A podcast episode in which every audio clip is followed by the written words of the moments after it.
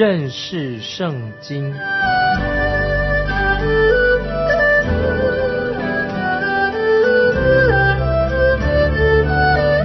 认识上帝的话，把上帝的话带到全世界。本节目是由认识圣经机构和环球广播电台联合制作，欢迎收听。亲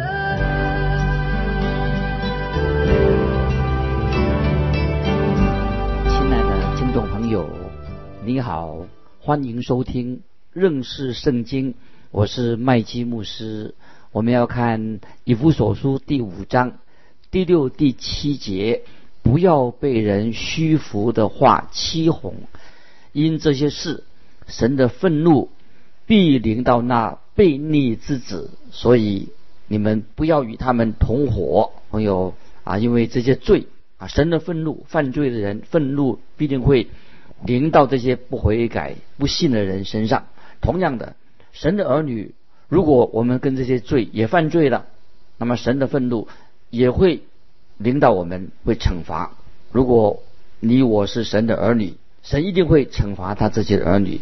神曾经惩罚大卫，当大卫犯罪的时候，神就惩罚他。神并没有放过大卫。在哥林多前书十一章三十一、三十二节这样说：我们若是先分辨自己，就不至于受审。我们受审的时候，乃是被主惩治，免得我们和世人一同定罪。听众朋友，如果你犯罪了，却没有受到神的惩罚的话，那可能你就不是神的儿女的，因为神会把你跟同世人一样一同定罪，就表示说你还没有真正得救。但是神的儿女做了错的事情，神一定会管教他自己的儿女。如果神没有惩治你，没有管教你，表示你的情况是很危险的，因为啊，你就不是属于神的儿女。因为神必然会管教自己的儿女，因为神不会管教魔鬼的儿女。接下来我们看以弗所书第五章八到十节：从前你们是暗昧的，但如今在主里面是光明的。行事为人，就当像光明的子女。光明所结的果子。就是一切良善、公义、诚实，总要查验何为主所喜悦的事情。保罗这里清楚的提醒信徒们，在他们没有信主之前，他们是活在黑暗当中，他们自己就是黑暗，他们没有重生，他们活在黑暗里面。如今变了，以弗所书五章八节下半节说，但如今在主里面是光明的，就是说我们要活在。光明里面，世界的光，因为主耶稣他就是世界上的光。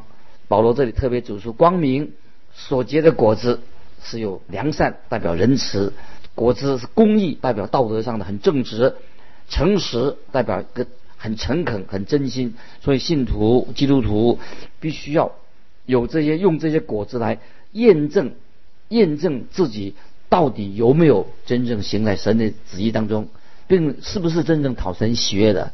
在约翰一书一章七节这样说：“我们若在光明中行，如同神在光明中行。”有人问我说：“在神的光明中行是什么意思呢？”简单的说，就是我们人要行在仁慈、良善、公义、诚实当中，这个就行在神的光明当中。这是每天都要做的，而不是说一个礼拜只做一天就可以了。接下来我们看以弗所书第五章十一到十三节。那暗昧无益的事，不要与人同行，倒要责备行这事的人，因为他们暗中所行的，就是提起来也是可耻的。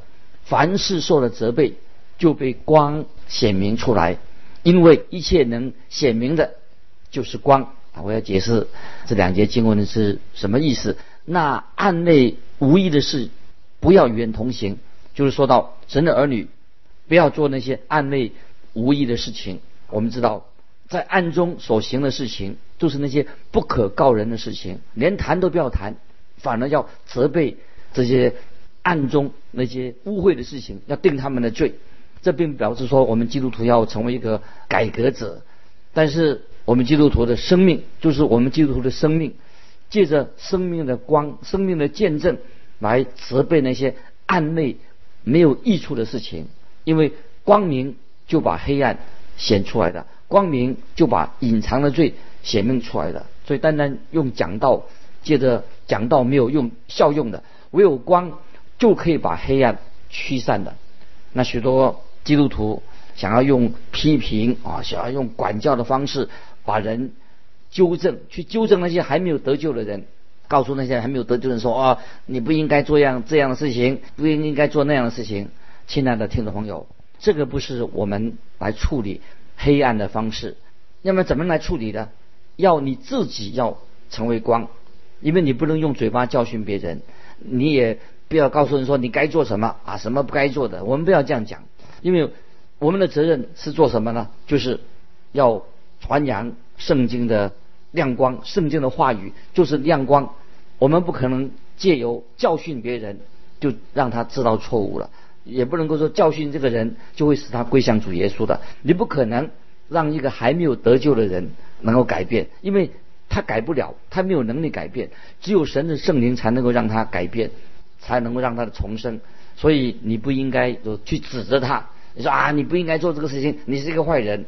我们所能做的，我们自己必须要成为光，只有光才能够影响到黑暗。有一位姐妹，她的个性很强，她很希望她的丈夫啊能够早一天信主。她也告诉我说，她的丈夫啊要来教会，但是她教会来了教会，她不肯接受主耶稣。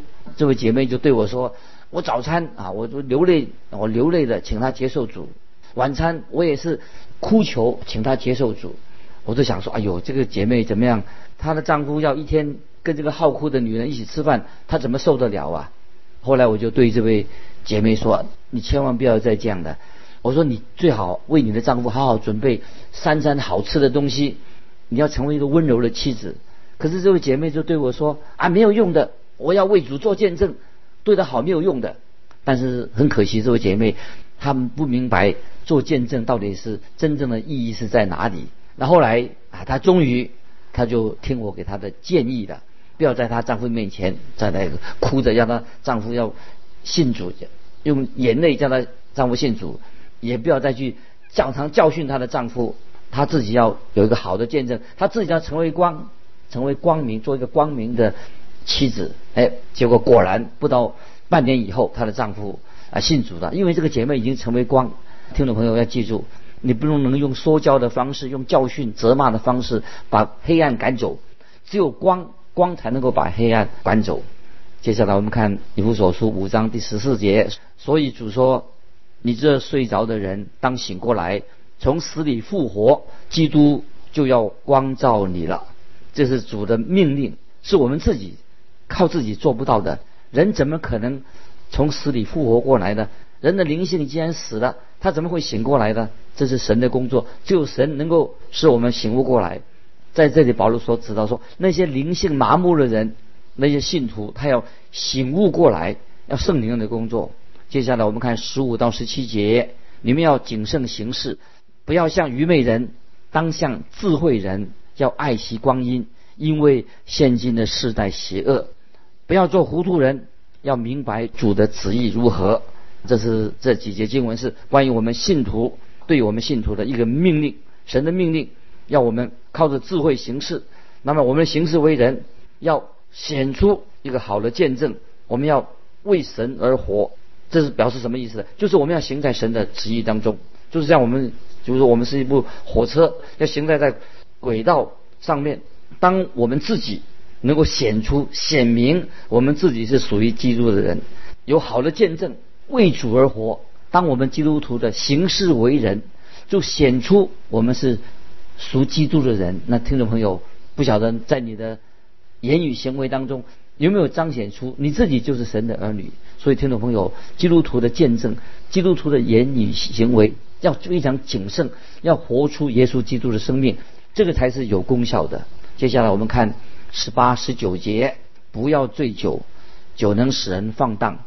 那要被圣灵充满，用诗章、颂词、灵歌彼此对说，口唱心和的赞美主。听众朋友注意这两节经文，这里所讲的并不是要反对醉酒的经文，这不是的。那从古到今，醉酒这件事情当然是让很困扰人啊，这是一个罪。那保罗在这里他要要做一个比喻，叫我不要醉酒，因为酒会使人啊暂时好像看起来很亢奋的样子，然后不久以后这个人就会感觉到很沮丧，就是那个人的行为会很放荡、很放纵，最后他内心会产生一种绝望、很沮丧，最后这是酗酒的人啊这个状况、醉酒的状况，最后也许会因为酒精中毒失去了理智，啊成为一个疯狂的人。听众朋友，这里特别说到一个神的儿女做基督徒，我们要依靠神。相反的，一个神的儿女要做什么呢？要被圣灵充满，这是我们基督徒的一个经历。被圣灵充满到底是什么意思呢？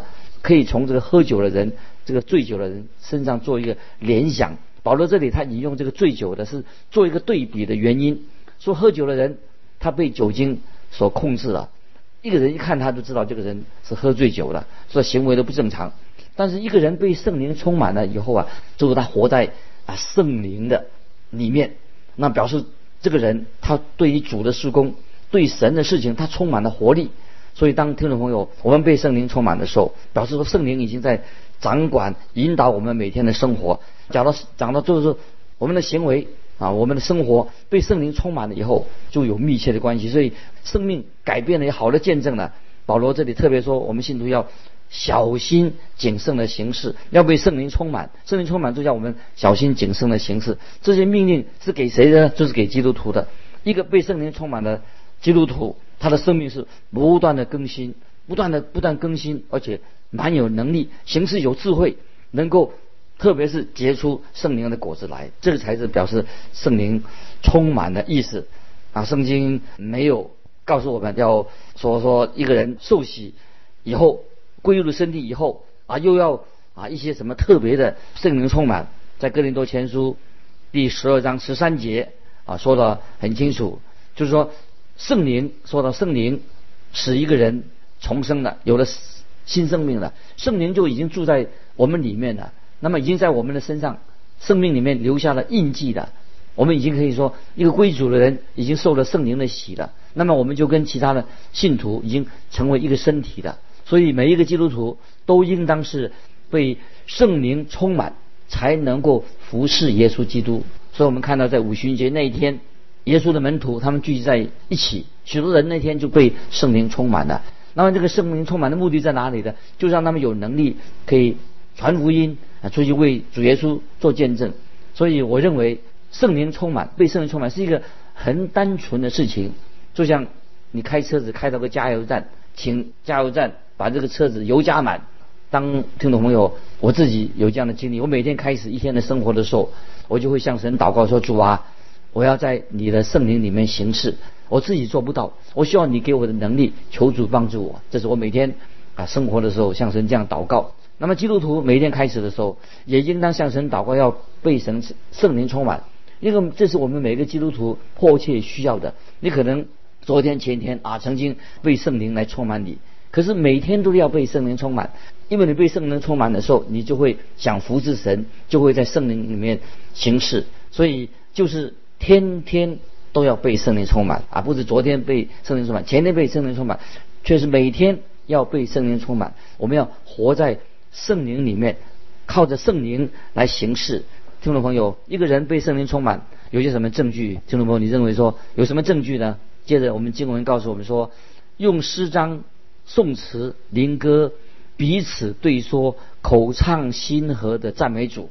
这里圣灵告诉我们很清楚，因为圣灵怎么说呢？就是彼此对说，用说的彼此对说，不是用光用唱的而已。这里说用诗章、宋词、灵歌彼此对说，口唱心和的赞美主。当然这是指那些诗篇，诗篇可以配上音乐，宋词也是啊诗歌。用这些诗歌、宋词、诗歌来赞美神，这些宋词水准都很高的。灵歌跟诗章、宋词相比的话，那么可以说可能是灵歌是临时的新的创作。就是说到被圣灵充满，因为圣灵在我们信徒的生命里面有了果效，让我们信徒里面被圣灵充满，带来了很多喜乐。因为这个缘故，所以保罗在这里用醉酒跟圣灵充满做了一个。互相的比喻，一个酗酒的人、醉酒的人，但是酗酒的人他并不快乐。但是信徒、基督徒他并不需要用酒精喝着酒来提神。基督徒需要什么？就是需要被圣灵充满，就能够发出啊神的喜乐来。但是，一些醉酒的人，他以为靠着酒精来让他快乐起来。在约翰福音十五章十一节这样说：“你的喜乐可以充满。”就是我们基督徒要有满足的喜乐，怎么来的呢？是是借着圣父、圣子与父子相交，就会得到满足的喜乐。在约翰一书第一章三四节说。我们要与圣父啊、圣子相交，子是与父相交，我们也要与神相交，与父相交。今天我们在教会当中，为什么可以享受到很快乐的时光呢？为什么在主里面我们有快乐呢？这个快乐哪里来的呢？当然是来自啊圣灵啊，圣灵充满我们，会让我们心里面会发出喜乐来，这是圣灵充满的功用。接下来我们看二十节，凡是。要奉我们主耶稣基督的名，常常感谢父神。这里说到什么呢？圣灵充满的一个印证什么呢？就是我们常常感谢父神，靠着主耶稣基督的名，常常感谢父神，有一个对神感恩的心。诗篇里面有许多向神感谢、向神赞美的话，那些水准都是很高的。所以听众朋友，我们应该常常口里面这样说：赞美神，感谢神，因为神。有说不出的恩赐，听众朋友，我们有没有这样圣灵的工作，是要让我们赞美神、感谢神，知道神对我们有不尽、说不尽的恩赐。所以，听众朋友，我们可以从内心说出这样的话吗？如果你不是从内心发出来赞美神、感谢神，那么你所说的话就没有意义的。当我们被圣灵充满的时候，我们就会向神感恩，我们就会赞美神。我们知道，我们一切的好处不在神以外，都是来自神的恩典。曾经有一位医师，一个故事是这样解说：有个外科医师，他也是一个妇产科的医师，啊，这个医师是一个很好的基督徒。那他在医医界啊，医学界里面啊很有名。他是个好基督徒，也是神的一个很好的仆人。那有一次啊，他出去外面散步，到了一个一个很远的地方去，走了很远的，忽然间口渴，想喝水，哎，他就在一个农舍的前面就停下来。他想向这个农舍的人要一杯水啊，要杯水止渴。那这个时候有一个小女孩子就开门了，就说她爸爸妈妈不在家，家里也没有水。那小小女孩就说要不要你要不要喝牛奶？我可以把我们家的牛奶给你喝。那么小孩子问这个医生说你要不要喝牛奶？他说好啊。这个小女孩就把牛奶一杯牛奶给这个这位医生啊，这位走路走得很累的医生喝。那么医生喝了以后啊，他真的好喝。那小女孩就问他说：“你还要不要？”他说：“好啊。”那小女孩又拿了一杯牛奶给他喝，他就谢谢这位小女孩，就他继续去继续散步去了。这个医生他心里觉得：“哎，这个小女孩真可爱。”后来发生一些事情了。过了几天，这个小女孩她生病了，就送到医院里面去。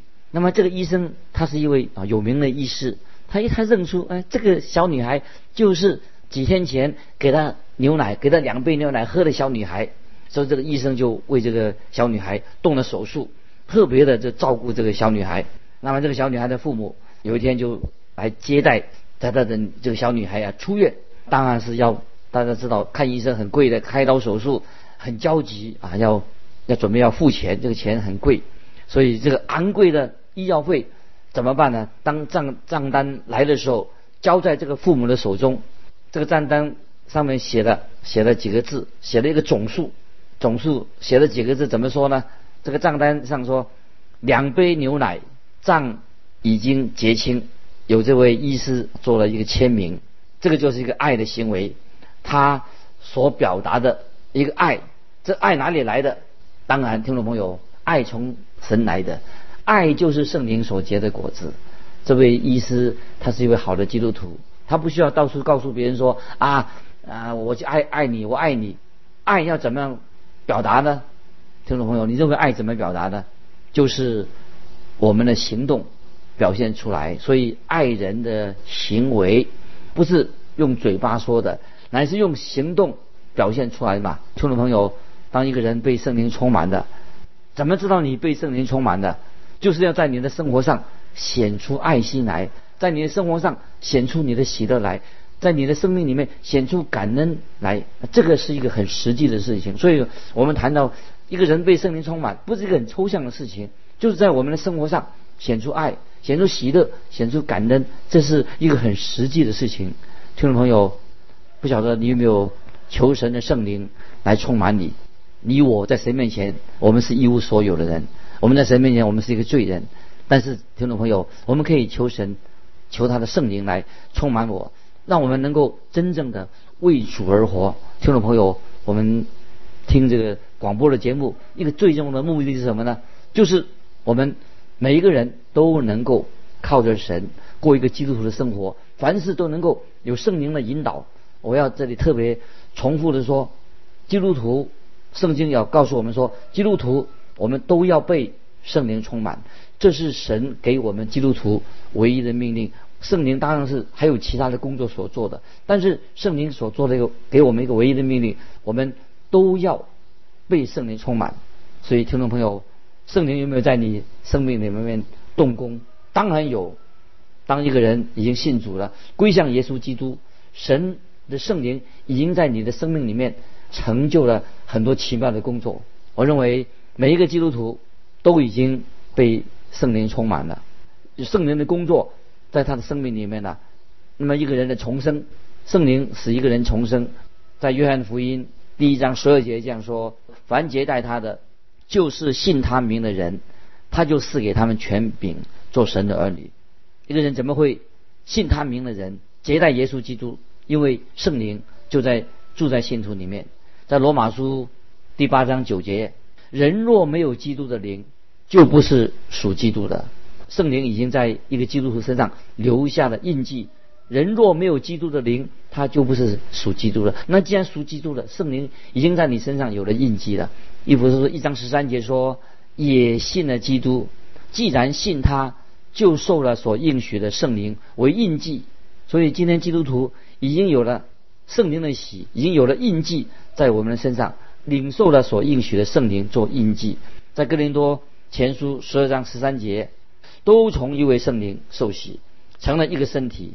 感谢神，每一位基督徒，当他信主的时候，圣灵在他生命里面已经做了完成了这四件事情。刚才我举的这个经文，约翰约翰福音一章十二节，罗马书八章九节，以弗所说一章十三节，哥林多前书十二十三节，都说到圣灵在我们身上所完成的工作。但是还有一件事情，唯一留给我们的。要我们做什么事情呢？我们人人都要被圣灵充满。听众朋友，你有没有被圣灵充满？这个很重要。接下来我们看以弗所书第五章二十一节，又当存敬畏基督的心，彼此顺服。这里提到一个顺服，这个顺服不是讲要服从的意思。保罗不是说神的儿女，他好像好像当兵一样，要一定要接受教会的命令，接受教会的领导，不是的。这是主耶稣。他的命令是根据《约书亚记》第五章十三、十四节记载。约书亚他认为他自己是以色列的元帅。当他看到有一个人啊手里拔着刀站在对面的时候，约书亚就问他说：“你是帮助我们的呢，还是帮助我们敌人的？”那么用现在的话来说，谁叫你拔出刀的？我才是这里的元帅。好像一个好像是有点这个责备的话。听众朋友，这个拿着刀的拔出刀来，这个是谁呢？就是道成肉身的耶稣基督，耶稣基督就转过身来对他说：“说什么呢？不是的，我来是要做耶和华军队的元帅。”当约书亚听到这个话的时候，马上约书亚就俯伏下下拜，并且脱下他的鞋子。他知道这个是圣地，因为那个人说：“不是的，我来是要做耶和华军队的元帅，因为这个地方是一个圣地。”因为约书亚知道他之上还有个元帅。今天听众朋友，我们都在这个大元帅之下。这个我们跟神的关系，跟这个元帅的关系是什么呢？就是爱的关系。在约翰福音十四章十五节，主耶稣说：“你们若爱我，就必遵守我的命令。”听众朋友，这里有一个选择的机会。如果你不爱我的话，你就不遵守我的命令；如果我们爱神的话，就要遵守神的命令。所以，听众朋友，当我们敬畏耶稣基督。当敬畏耶稣基督，彼此顺服，不是我们比阶级谁的高低，要谁谁致敬。因为每一位基督徒都要敬畏基督，存谦卑的心，彼此顺服。那么我们看见在以弗所书第四章第一、第二节说的很清楚的，保罗一开始就说我们凡事都要谦虚温柔。